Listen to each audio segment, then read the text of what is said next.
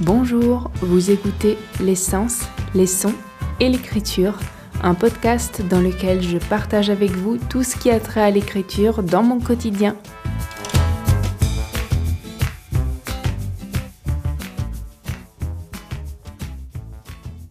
Bienvenue dans cette saison 2 qui retrace l'aventure de mon livre L'île quimboiseuse de l'écriture à sa future publication. Dans les premiers épisodes, je vous ai raconté comment j'ai écrit ce livre, ça m'a d'ailleurs pris deux épisodes assez longs, et puis j'ai terminé l'épisode précédent par le dépôt de mon texte à la SCAM et le tout début de mes recherches d'éditeur. Je vais maintenant vous raconter la suite, et donc euh, cet épisode sera principalement ciblé sur la recherche d'un éditeur qui m'aura pris un peu plus de deux ans. Et puis je vous raconterai aussi toutes les rencontres que j'ai fait en chemin, tous les échanges inattendus, éclairants et moins sympathiques. Comme d'habitude, ça risque d'être long et donc peut-être que ça me prendra deux épisodes, mais on verra bien. En tout cas, cet épisode risque d'être un peu fouillis parce que j'ai du mal à raconter une histoire linéairement, mais je vais essayer de, de retracer chronologiquement tout ça pour vous. Juste un petit rappel avant de commencer, je suis belge et jusqu'ici je poursuis mon chemin d'apprenti écrivain en Belgique et donc tout ce que je partage avec vous évidemment n'est que mon expérience. Par ailleurs, le statut d'artiste-auteur acquis assez récemment en France n'existe pas en Belgique. Le statut d'artiste belge est une vaste blague et il est de toute façon régi par la règle du cachet, donc il ne correspond pas au métier artistique qui ne fonctionne pas par jour presté, payé sous forme de cachet. Et donc ici, il n'existe que trois statuts, salarié, indépendant ou fonctionnaire. Donc les écrivains, les auteurs, nous n'existons pas. Pour en revenir au sujet principal de cet épisode, l'envoi aux maisons d'édition, je voulais d'abord étoffer ce que j'avais commencé à dire dans l'épisode précédent sur mon approche quand je me suis mise à envoyer mon manuscrit à des maisons d'édition. D'emblée, je me suis mise à éplucher les sites des éditeurs. Le problème, c'est que je n'avais jamais rien lu qui ressemblait à mon livre. Alors, je dis pas que j'ai écrit le truc le plus original du monde. Je me doute bien qu'il doit exister des récits, des romans, des histoires écrits en vers. Simplement, il n'existait pas à ma connaissance de maison d'édition spécialisée dans le roman écrit en vers. Et, pour cause, personne apparemment n'a envie de lire ça. Un truc qui n'a pas l'air d'un roman et qui n'est pas non plus un recueil de poésie. Quand on dit roman, on entend histoire de fiction écrite en prose sur plus de 100 pages. Rien d'autre. Et les vers, ben c'est de la poésie. Et la poésie, ça n'est pas généralement très long, en tout cas moins long que mes chapitres. Bref. Vous allez donc voir que cibler une maison d'édition pour moi n'a vraiment pas été simple et que donc ben, j'ai fait plein d'erreurs qu'on peut évidemment tous faire au début quand on envoie son premier manuscrit. Au niveau des outils pour euh, garder une trace de tout ça, j'utilisais beaucoup Trello à l'époque mais, pas comme un agenda ou pour planifier mes journées. Je savais même pas qu'on s'en servait pour faire ça, à vrai dire. Je l'utilisais comme un grand fourre-tout à favoris organisés. En fait, depuis l'adolescence, j'avais toujours énormément utilisé les favoris dans Internet Explorer, mais là-dedans, on ne pouvait rien faire d'autre que des dossiers pour ranger les liens. Alors avec Trello, je me suis mise à faire des tableaux en triant les recettes que je voulais garder, je faisais des listes de liens plus élaborées et surtout, je me suis créé un tableau écriture, dans lequel j'ai à l'heure actuelle 25 listes différentes. Au fil des années, j'ai un peu laissé tomber cet outil et en fait, je n'y retourne que pour aller chercher mes outils pour l'écriture et pour ajouter de nouveaux liens pour de nouveaux projets. Puisque tout est là, c'est plus simple d'y retourner quand j'ai quelque chose à garder pour mes projets euh, en cours. Enfin, je reparlerai peut-être de mon utilisation de Trello si ça vous intéresse, même si ça ne casse pas non plus trois pattes à un canard. Mais ici, si je vous en parle, c'est parce que toutes mes recherches pour trouver une maison d'édition s'y trouvent. Donc parmi mes 25 listes qui concernent l'écriture, il y en a 5 qui se rapportent aux maisons d'édition. Je les ai toutes laissées en plan en fait. Euh, de gauche à droite, ça donne éditeur manuscrit à envoyer, éditeur réception manuscrit suspendu, éditeur en attente d'une réponse, éditeur non ciblé et éditeur refus. Je m'aperçois que ma liste d'éditeurs à qui envoyer mon manuscrit est, énorme. J'avais, j'avais encore une foule de maisons en tête et aussi une précision. J'ai fait une liste d'éditeurs non ciblés. C'était pour me sortir de la tête les maisons d'édition qui ne voudraient de toute façon pas de, mon texte, mais que j'appréciais. Et donc j'ai fait cette liste pour ne pas revenir dessus sans cesse, alors que je de toute façon pas leur envoyer mon texte. Mais donc voilà, j'avais besoin de me vider la tête pour éviter de, de me parasiter moi-même avec, euh, avec des informations qui ne servent à rien tout simplement. L'avantage de Trello, pour ceux qui ne connaissent pas, et j'aurais dû préciser ça plus tôt peut-être, c'est que chaque carte qui comporte pour moi une maison d'édition dans ce cas-ci peut être glissée de liste en liste, où on veut. Et c'est vraiment pratique pour changer de colonne et glisser la carte de la colonne manuscrit envoyé à la colonne en attente d'une réponse, puis à la colonne refus. Donc pour chaque maison d'édition, j'ai créé une carte et j'y ai mis un lien vers leur site, puis je mettais en description les infos à retenir que j'avais trouvées sur leur site pour l'envoi des manuscrits. Et puis je notais minutieusement toutes les particularités à ne pas oublier, donc euh, l'envoi papier ou par mail, l'adresse, si la réception était suspendue pendant plusieurs mois, et puis jusque quand attendre une réponse, etc. Et je ne le faisais pas au début, mais par la suite, j'ai commencé à mettre un commentaire quand j'envoyais le manuscrit et un autre quand je recevais une réponse pour garder une trace et savoir quand est-ce qu'il s'était passé quoi. À côté de ça, j'avais aussi une liste dans mon boulet de journal avec surtout les adresses postales des maisons d'édition qui m'étaient notamment utiles quand je me rendais sur place. Ah non, c'est vrai, j'avais aussi une autre liste dans mon boulet de journal où j'écrivais le nom de la maison d'édition le délai indiqué avant une réponse et puis la date à laquelle j'avais envoyé mon manuscrit pour pouvoir, euh, pour pouvoir vérifier de temps en temps.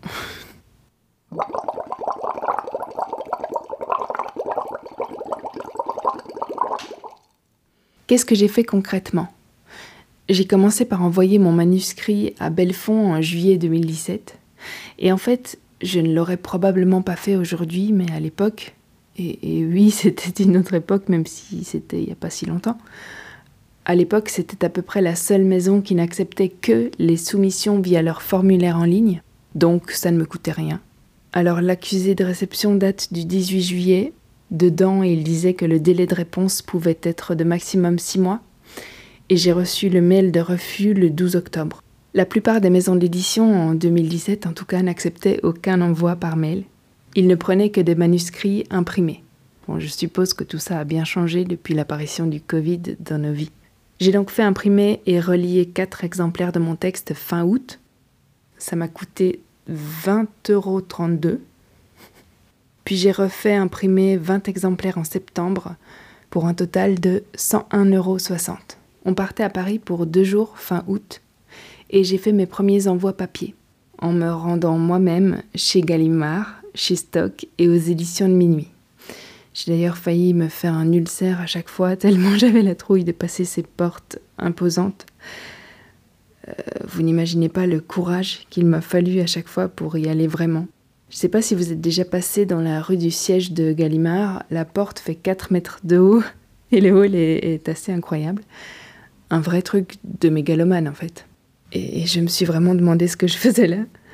Par contre, l'immeuble des éditions de minuit a un charme incroyable. C'est minuscule, une petite porte brune très ancienne et trop mignonne, un vieil escalier super étroit et des bureaux encombrés de papier. Et en relisant tous les détails de ma vie dans mon boulet de journal, je me sens soudain nostalgique de cette époque, de, mon espèce d'insouciance. Je, je ne savais pas dans quoi je m'embarquais, je n'y connaissais rien, j'y allais et c'est tout. Il me fallait un courage démentiel pour faire tout ça, et en même temps, J'attendais pas grand-chose. Je savais juste que je continuerais à frapper aux portes jusqu'à ce que je trouve la bonne. Jusqu'à ce que quelqu'un fasse un peu confiance à mon texte. Dans ma lettre de motivation, je prenais toujours soin de mettre en avant le fait que j'étais prête à travailler comme une dingue pour euh, rendre le texte meilleur. Tiens, d'ailleurs, je vais vous lire le, résumé de mon livre tel que je l'ai envoyé aux éditeurs, euh, qui était grosso modo toujours la même, mais que je changeais un peu à chaque envoi pour, pour bien coller à la maison à qui envoyé. Et donc voici par exemple la lettre que j'avais envoyée aux éditions de minuit. Madame, Monsieur, je vous soumets mon île, car ce livre est une île, une île quimboiseuse, jeteuse de sorts. Choisir de s'y échouer, c'est rencontrer Miste, apatride observatrice, qui se laisse balader par des lieux doués d'une volonté propre. Elle voit l'humanité crasse et montre par son regard étrange, enfiévré et perdu, l'absurde normalité de l'île. C'est un roman comme un poème, et le style éclaté autant qu'ordonné peut surprendre, mais aussi, je l'espère, ensorceler. Les mots ne sont que des sons, au sens souvent détourné, ils demandent presque à passer par la voix. C'est avec Beckett que je suis entrée comme jeune lectrice dans le catalogue des éditions de minuit. C'est avec Beckett que l'on entre dans mon texte. L'exigence qui caractérise ce texte me pousse également vers vous. J'ai bossé avec acharnement pour écrire ces 120 pages et je suis prête à travailler 20 fois plus fort si vous jugez cela nécessaire. D'avance, merci pour l'attention que vous porterez à ce manuscrit en vous souhaitant une bonne lecture. Bien à vous. On est retourné à Paris mi-octobre et j'en ai profité pour porter trois autres copies chez Segers, qui fait partie de Robert Laffont. C'est le gros building bien mégalo, place d'Italie, avec mille maisons d'édition à l'intérieur. J'ai bien rigolé là-bas. Je suis aussi allée chez Alia, contact humain et moins froid, et chez POL, contact là-bas aussi plus humain. En fait, les bureaux d'Alia et POL sont tous les deux au fond d'une jolie cour dans deux coins différents de Paris. Et je pense que ça doit un peu ralentir la déshumanisation du, du secteur de l'édition. J'avais moins l'impression d'être un représentant de commerce dans une pièce d'UNESCO, quoi. Dans mon journal que je tenais à l'époque dans un Leuchtturm, j'ai retrouvé un passage qui parle de ça le 19 octobre. Chez Robert Laffont, la dame était gentille. J'ai ajouté ensuite trop, point d'interrogation, avec un grand sourire affable. L'ascenseur vertigineux et les vieux qui se donnent des airs d'écrivains connus, tout en étant peut-être des écrivains connus que je ne connais pas, m'ont beaucoup fait rire. On est aussi retourné chez Marcel Moreau, comme à chaque fois qu'on allait à Paris. J'avais pris une copie du manuscrit avec moi au cas où, parce que Stéphane insiste toujours pour que je le fasse lire à plein de gens, et, en particulier à Marcel. Mais l'occasion ne s'est pas présentée. Euh, je ne le sentais pas, tout simplement. D'autant plus que parler de l'île Quimboiseuse m'était vraiment difficile à ce moment-là. Je l'avais terminé que depuis quelques mois et il faut se rappeler qu'à ce moment-là, je parlais pas du tout d'écriture autour de moi.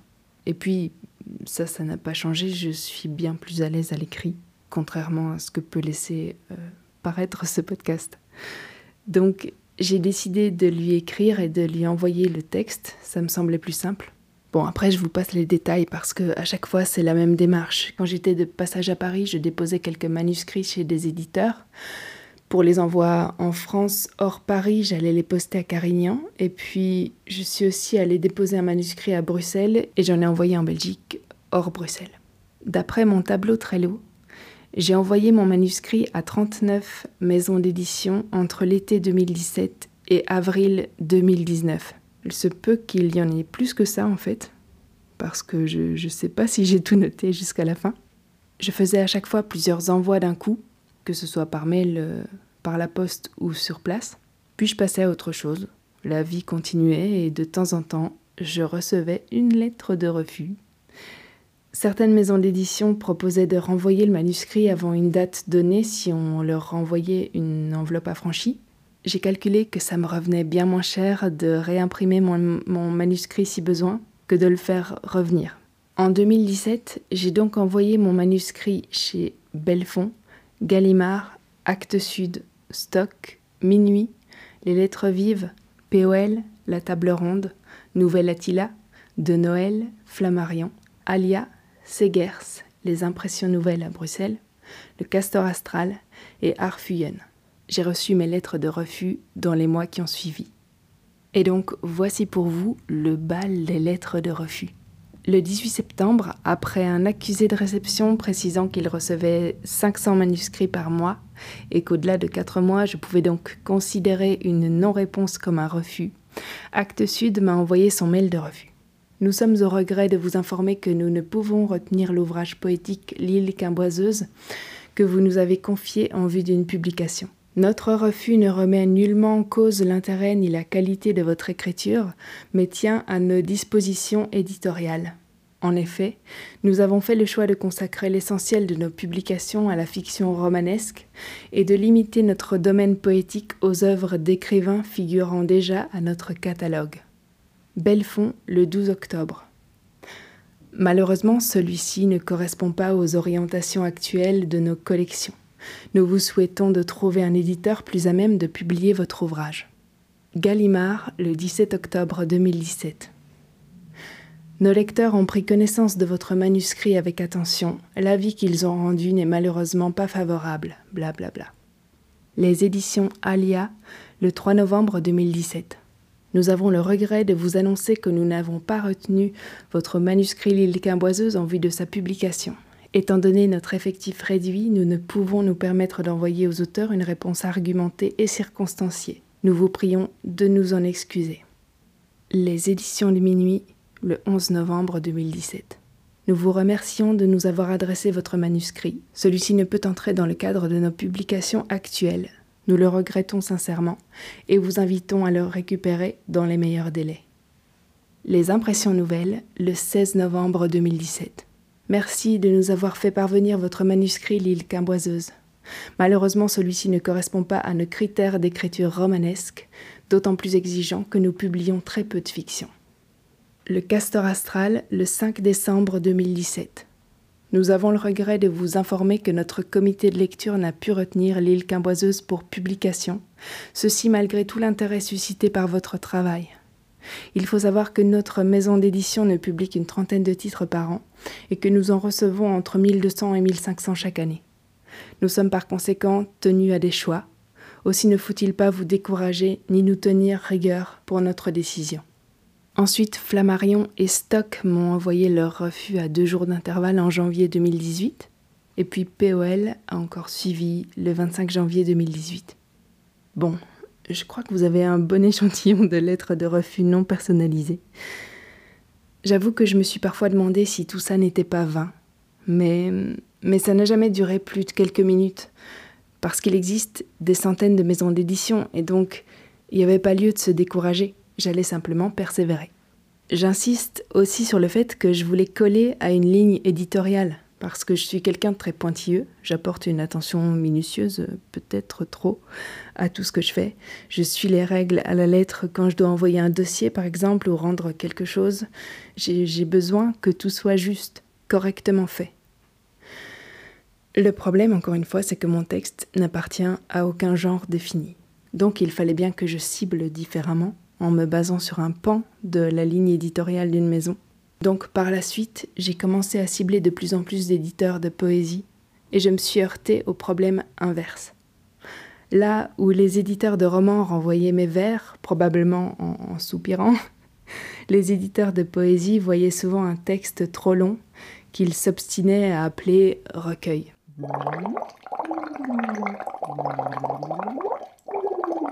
Au milieu de tout ça, le 25 octobre 2017, j'ai pris mon courage à deux mains.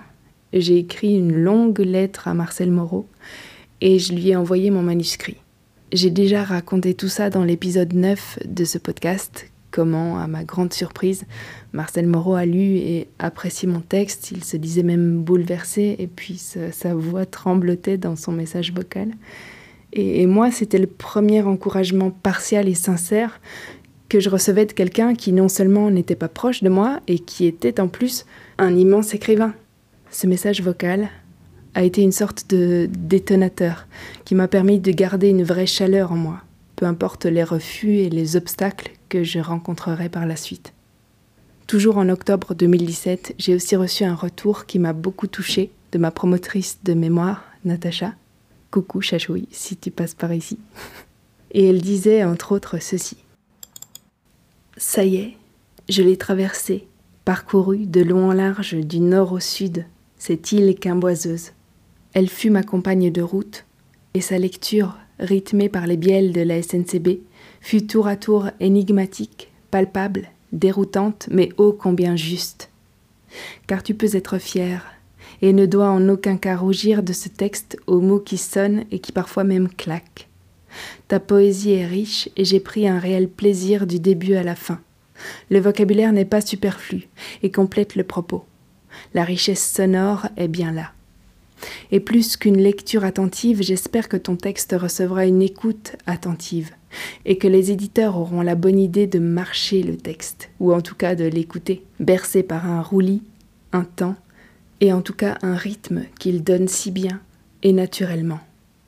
Longue vie à ton île. Bouh, ça me donne envie de pleurer.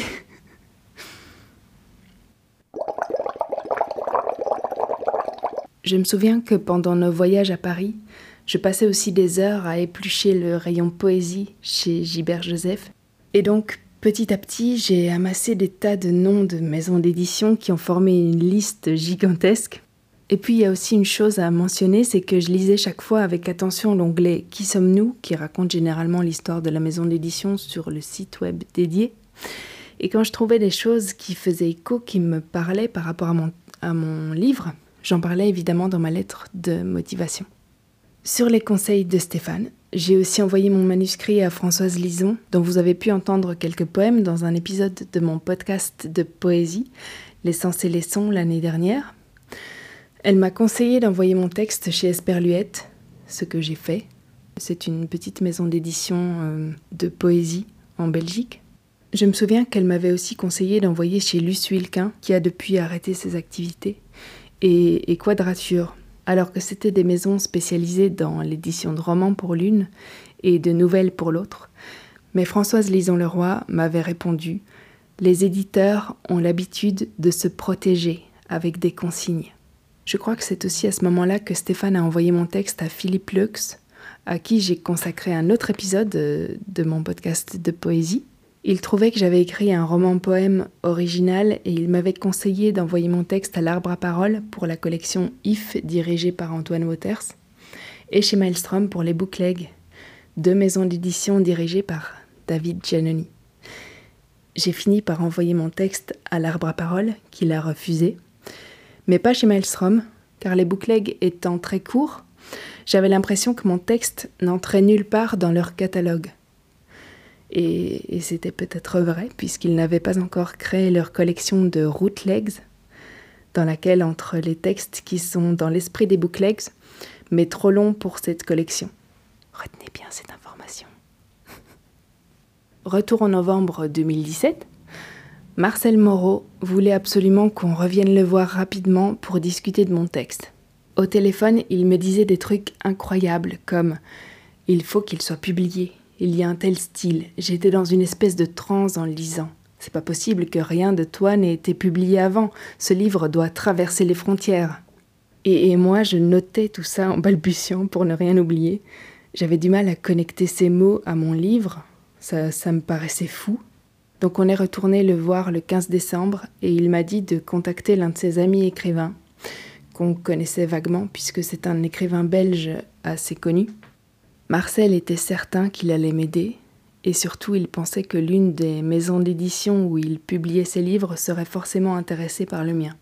Je l'avais déjà rencontré, et je savais très bien que je n'avais aucun feeling avec ce type, mais j'y suis allée quand même, contre mon instinct, parce que Marcel était ami avec lui et il y croyait. Je lui ai envoyé un mail auquel il m'a répondu. La maison d'édition en question ne publie que de la poésie, de très courtes proses poétiques et de petits essais. Un peintre, de préférence connu, illustre le livre et 13 exemplaires avec dessins originaux constituent des livres d'artistes.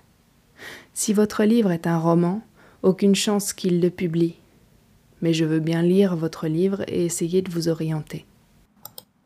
Je lui ai répondu que la plupart des maisons d'édition à qui j'avais envoyé mon livre l'avaient justement refusé parce qu'ils jugeaient que c'était de la poésie et qu'il était difficile pour moi de classer ce que j'avais écrit.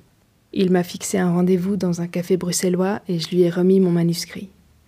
Moment très désagréable. C'était le lundi 18 décembre 2017. Il m'a dit qu'il le lirait et qu'il me contacterait le lundi ou le mardi suivant.